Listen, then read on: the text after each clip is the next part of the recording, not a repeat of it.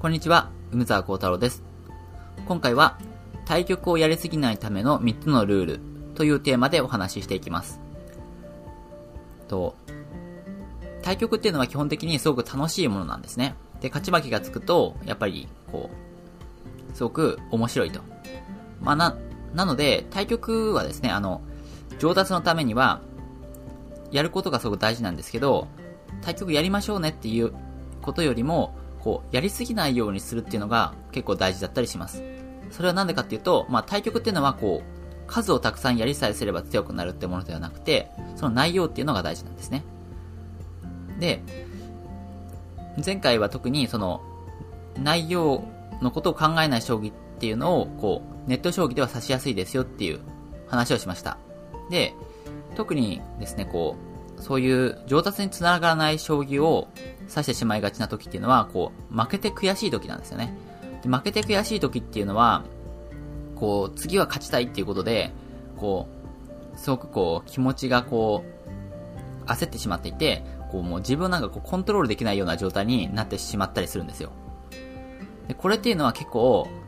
え、そんなことな、ないんじゃないかっって思うかもしれないんですけど、実際結構負けると、うわーってこう悔しくなって、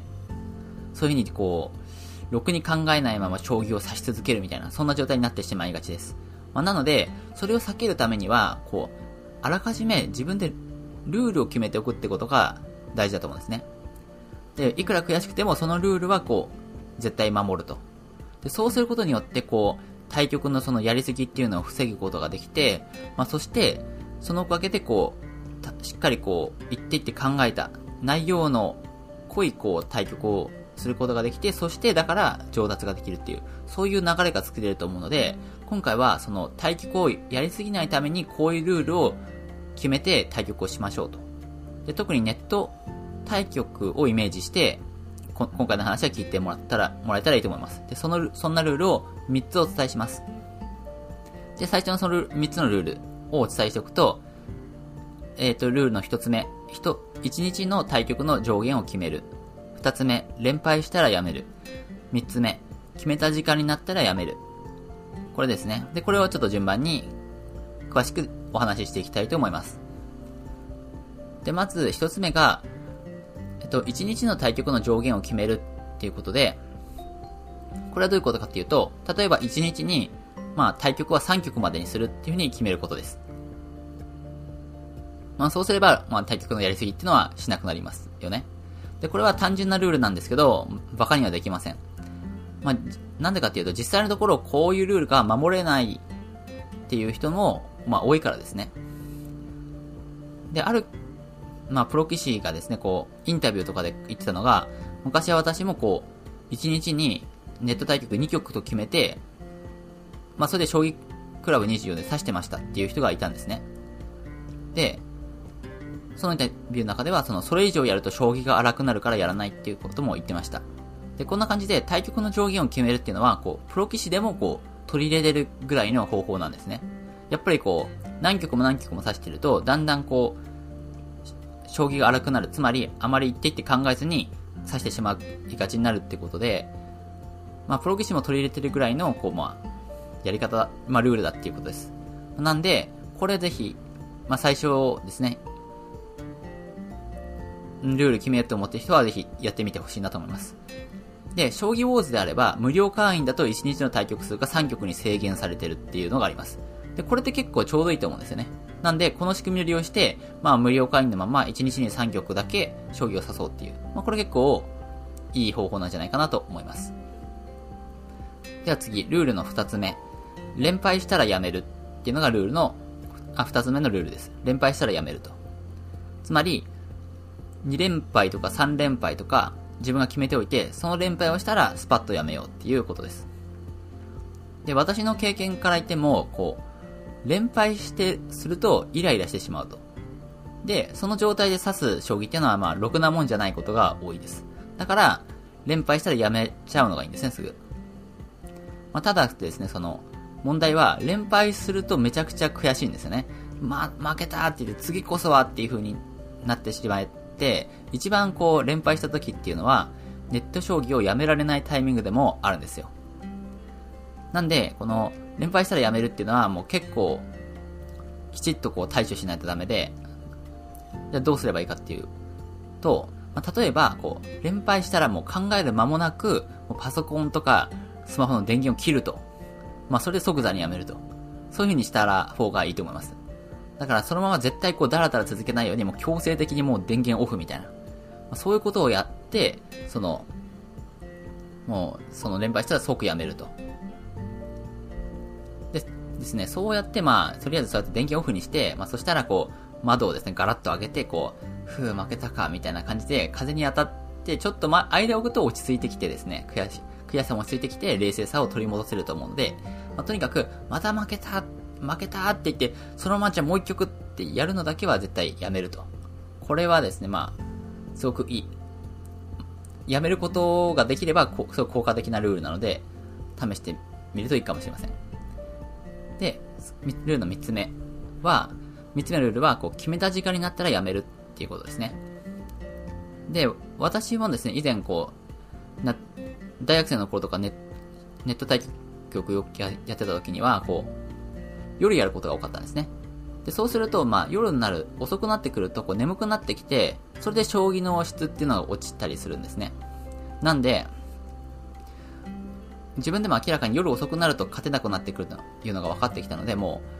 う、その時は午前0時、もう日付が変わったら、もう、すぐやめるというルールにしてました。で、そうすると、まあ、そうやって時間決めるといいこともあって、こう、何かっていうと、時間がこう、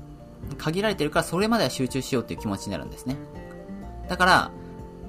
夜じゃなくても、あえてこう、時間がもうすでに限られてる、こう、出かける前とか、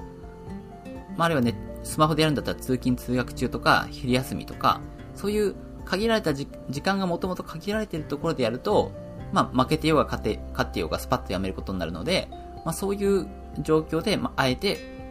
対局をやるっていうのも、まあ、いい方法だと思います。はい、ということで、こう、3つのルールっていうのを紹介してきたんですけど、まあ、これの使い分けですね。どういう風に使い分けたらいいかっていうことで、まあ、皆さんの、まあ、状況に合わせてですね、こう、それを使い分ければいいと思うんですけども、まあ、ちょっと使い分けについてお話ししておきます。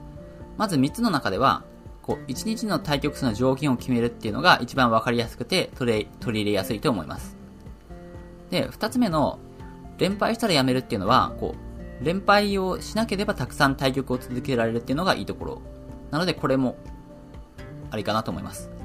つまり、まあ、将棋勝ってる時っていうのは結構気持ちが安定しているので、しっかりと、こう、将棋の内容を考えながら、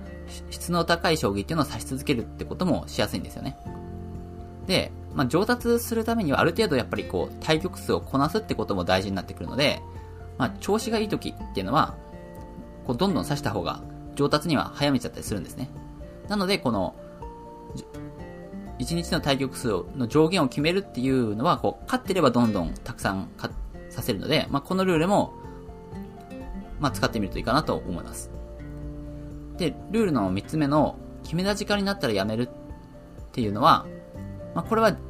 前の2つと違って時間で区切るので、こう結構忙しかったりして、将棋に伝える時間っていうのがもう、もともと限られてると。そういう人の場合は、こう、対局数だと、こう、対局が長引いたりとかして、結構時間が、こう、かかっちゃったりするので、もう、初めからこう時間で区切っておくっていう、このルールを使うっていうのもありかなと思います。まあ、そんな感じで、まあ、3つのルール使い分けてほしいんですけど、まあ、注意点としては、この、ルールはその日の対局を始める前に決めておいて、絶対に変更しないと。これはポイントです。つまり、こう、負け始めてから、なんか自分の都合のいいように、やっぱりこう、連敗したらやめるつもりだったけど、まあ、時間で区切ることにしようとか、そういう風に途中で自分の都合のいいように、ルールを変更したんでは、こう、ルールを設定した意味がないので、それは絶対にしないようにすると。対局、その日の対局を始める前に、よし、自分はこのルールで絶対にやめるぞって決めて、その、そのルール内でこう、集中してしっかり将棋を指すと。いうことをやるってことが大事なので、これは気をつけてください。ということでですね、こう、いろいろなルール。まあ、今日、今回は3つのルールをご紹介したんですけど、こう、いろいろなルールをですね、自分なりに試してみて、それで、こう、しっくりくるやり方っていうのを探してみるといいと思います。で、そうして、こう、しっかり考えながらの対局っていうのをこうたくさんすることができれば、その対局もちゃんと振り返りもすると。そういう風にすれば、将棋をどんどん上達していけるのいけるので、まあそういう状態を目指しましょう。はい。ということで今回は、対局をやりすぎないための3つのルールについてお話ししました。まあ対局はですね、ぜひ、まあ、しょ、あ、対局は将棋にすごく、将棋の上達に効果があるので、まあ効果的にやっていきましょう。はい。では今回はここまでにします。それでは皆さん、良い一日を。